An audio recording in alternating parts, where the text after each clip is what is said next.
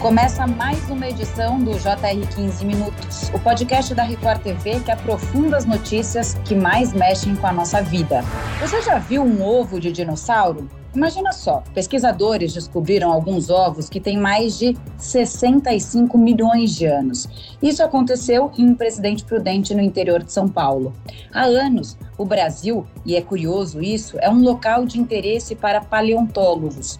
Existem indícios de que muitos seres pré-históricos viveram aqui, o que poderia explicar essa riqueza da fauna brasileira. Mas qual a importância da descoberta desses ovos? E o que ainda podemos aprender sobre o nosso passado? Para responder a essas perguntas, eu converso agora com o paleontólogo que realizou a descoberta dos fósseis, o diretor do Museu de Paleontologia de Marília, William Nava. William, muito bem-vindo. Primeiro, parabéns pela sua descoberta. A gente vai querer entender exatamente o que significam esses ovos que você descobriu. Olá, obrigado pelo convite.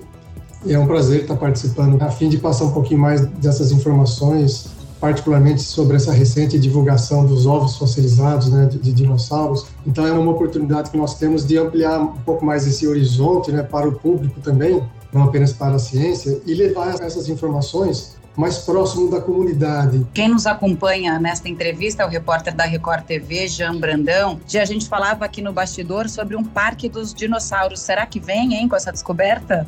Olá, Camila, tudo bem? A gente já se empolga, né? E fica pensando nessa possibilidade. Quem sabe aí uma oportunidade, né?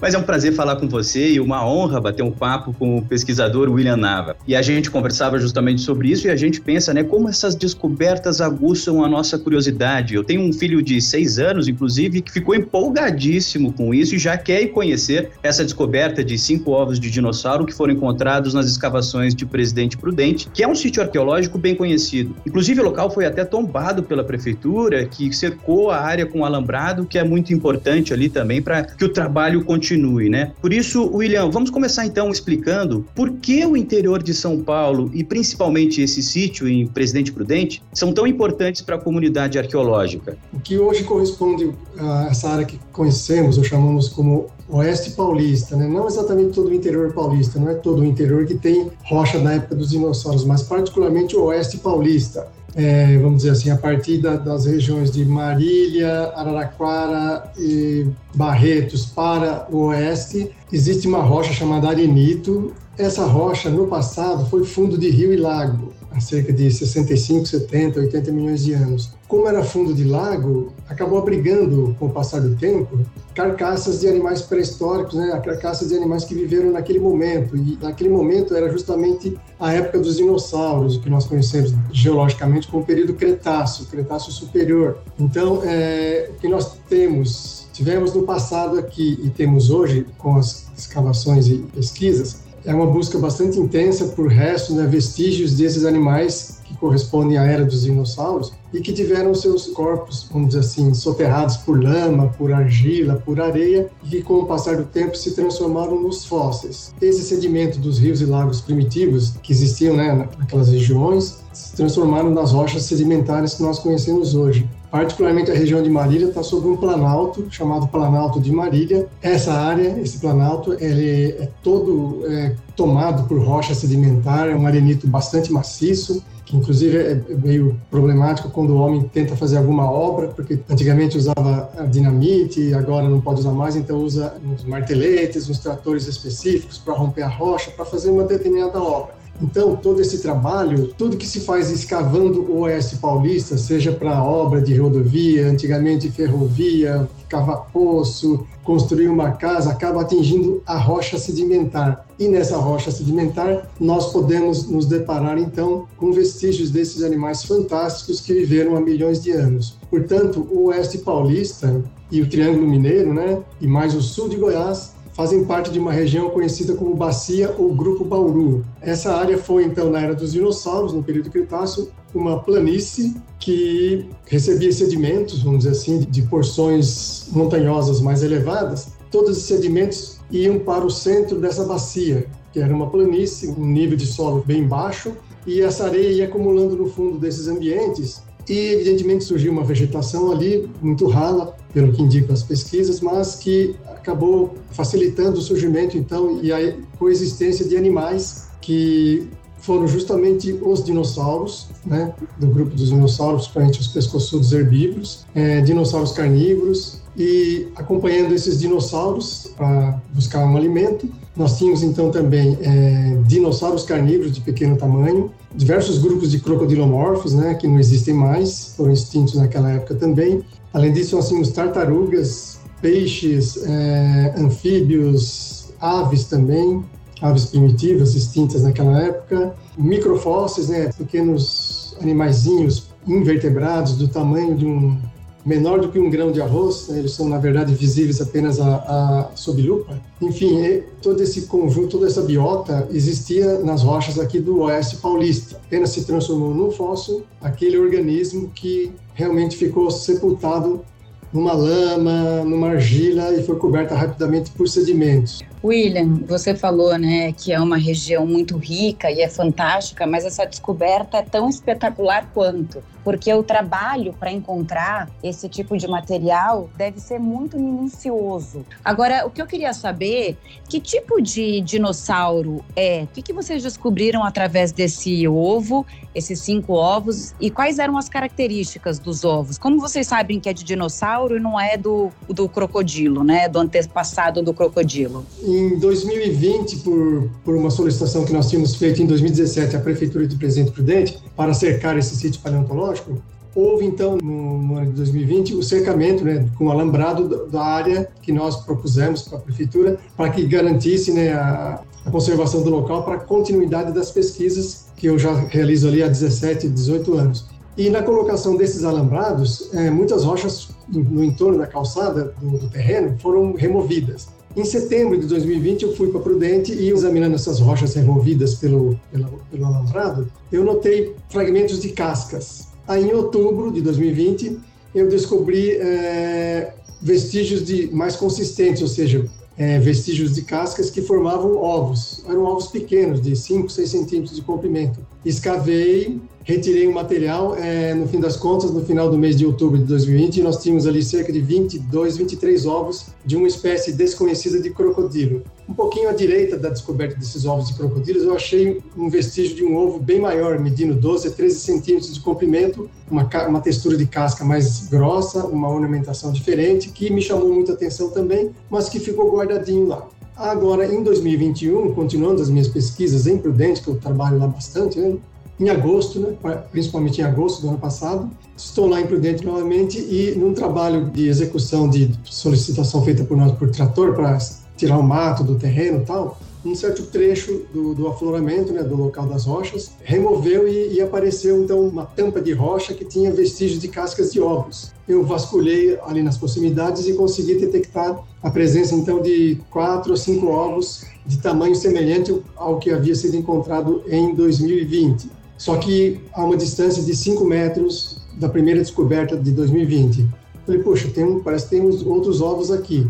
Trazido esse material para Marília, então, no final do ano passado, examinando com lupa, cuidadosamente, embora seja uma análise assim superficial, deu para concluir que esses ovos têm, inclusive, é, um tamanho bem maior que um ovo de crocodilomorfo. A textura, como eu falei, a ornamentação das cascas são diferentes, elas são um pouquinho onduladas, diferenciando dos ovos de crocodilo, e são mais espessas também. Então, passamos a tratar esse material recentemente descoberto como possivelmente pertencente a algum grupo desconhecido de pequeno dinossauro carnívoro. Esses dinossauros carnívoros são conhecidos como terópodes. Para nós sabermos exatamente que grupo pertenceu, será necessário encaminhar fragmentos de cascas desses ovos a um laboratório. Possivelmente nós vamos fazê-lo com a Universidade de Brasília, junto ao professor Rodrigo. E lá em Brasília nós vamos é, efetuar análises né, de microscopia eletrônica de varredura, na tentativa de examinar minuciosamente fragmentos das cascas em seus detalhes, porque aí essas informações que nós obtivermos é que vão nos dar é, pistas sobre que grupo de dinossauros carnívoros realmente esses ovos pertenceram e também indo um pouco mais além, como era então o ambiente que havia naquela região há milhões de anos atrás. E também, hipoteticamente falando, a análise dessas cascas e talvez de alguns dos ovos intactos, uma análise de, de tomografia ou algo assim, para examinar a possibilidade de, de haver algum embrião fossilizado dentro dos ovos ou não. Isso também é uma outra hipótese que pode vir a ser trabalhada futuramente. De qualquer forma, é uma descoberta muito importante para a paleontologia brasileira. Eu estava pensando justamente sobre isso, quer dizer, foi feita a descoberta, mas vai ter um longo trabalho ainda, os cientistas vão se debruçar em cima desse material. A possibilidade de haver embrião, então, dentro de alguns desses ovos que foram encontrados em Presidente Prudente? No caso aqui da descoberta de, do sítio paleontológico de Presidente Prudente, o que nós temos é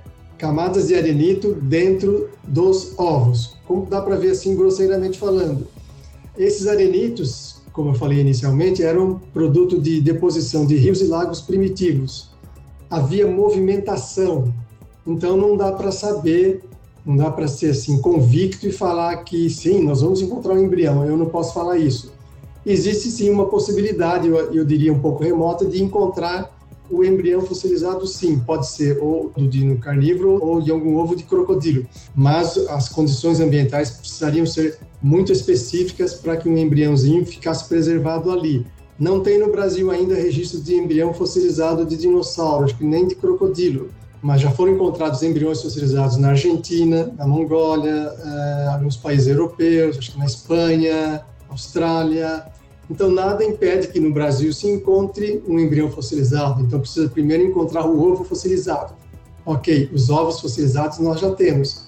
Aí sim, vem toda essa outra parte laboratorial que vai ser feita agora ao longo deste ano, que se inicia, para nós tentarmos é, buscar essas informações e obter esses dados e, e resultados. Vai ser muito bom. Ou seja, William, tem mais trabalho pela frente, metas a serem conquistadas. É, imagina você descobrir é, um embrião aqui no Brasil. Vai ser maravilhoso se isso for descoberto, assim como esses cinco ovos pré-históricos que você acabou de revelar. E aí eu fiquei pensando, né, Jean, será que era aquele tiranossauro rex, o mais famoso dos dinossauros carnívoros? Mas não, né? Acho que ele a característica dele é ser carnívoro menor. Sim, se nós de fato confirmarmos 100% que que são ovos de dinossauros terópodes, esses ovos seguramente pertenceram a pequenos dinossauros carnívoros conhecidos por dois nomes, é, Maniraptora ou Megaraptora. Eram dinossauros, ou foram dinossauros já reconhecidos, já identificados na Argentina por ossos. Foram dinossauros que viveram no hemisfério sul, ou seja, é, não tem ocorrência desses dinossauros no hemisfério norte, no, no período Cretáceo. E pelo próprio tamanho do ovo, indica que poderia ser um dinossauro carnívoro de pequeno tamanho, né, muito semelhante aos, aos, que já foram identificados na Argentina, porque o, o ovo fossilizado do, dos dinossauros carnívoros de porte maior, como o Oviraptor, por exemplo, o Tiranossauro Rex, eram ovos bem alongados, eles mediam, eu não lembro bem, 20 e poucos, 30 centímetros de comprimento, mas eles pareciam, eles tinham um formato bem alongado mesmo, difere desses que foram encontrados aqui, ou seja, então dependendo do tipo de dinossauro que nós estamos falando, né, que grupo que pertenceu, vai ter um tipo de ovo com característica própria. Então, seguramente esses ovos, se confirmados que são de fato de terópodos, eles podem ter pertencido a um desses dois grupos, Maniraptora ou Megaraptora. Eram dinossauros carnívoros que mediam um metro e meio a dois metros de comprimento no máximo e que deveriam viver em bandos, tá?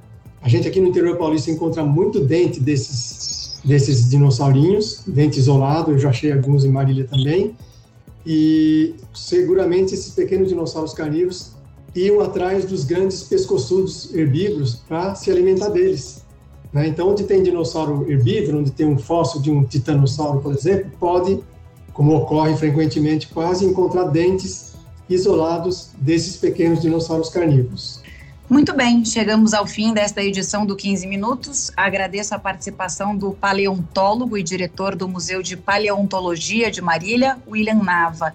William, parabéns mais uma vez pelo trabalho e até a próxima. Eu que agradeço a oportunidade da participação e breve teremos alguns resultados positivos para a ciência. Muito agradecido mesmo. E agradeço também a presença do repórter da Record TV, Jean Brandão. Jean, aposto que seu filho sabe falar melhor do que você todos esses nomes. Com certeza. Seis anos já conhece todos. Obrigado a vocês pela participação e até a próxima. Esse podcast contou com a produção de Homero Augusto e dos estagiários David Bezerra e Larissa Silva. Sonoplastia de Marcos Vinícius. Coordenação de conteúdo Camila Moraes, Edivaldo Nunes e Deni Almeida. Direção Tiago Contreira. Vice-presidente de jornalismo Antônio Guerreiro. Te aguardamos no próximo episódio. Até lá!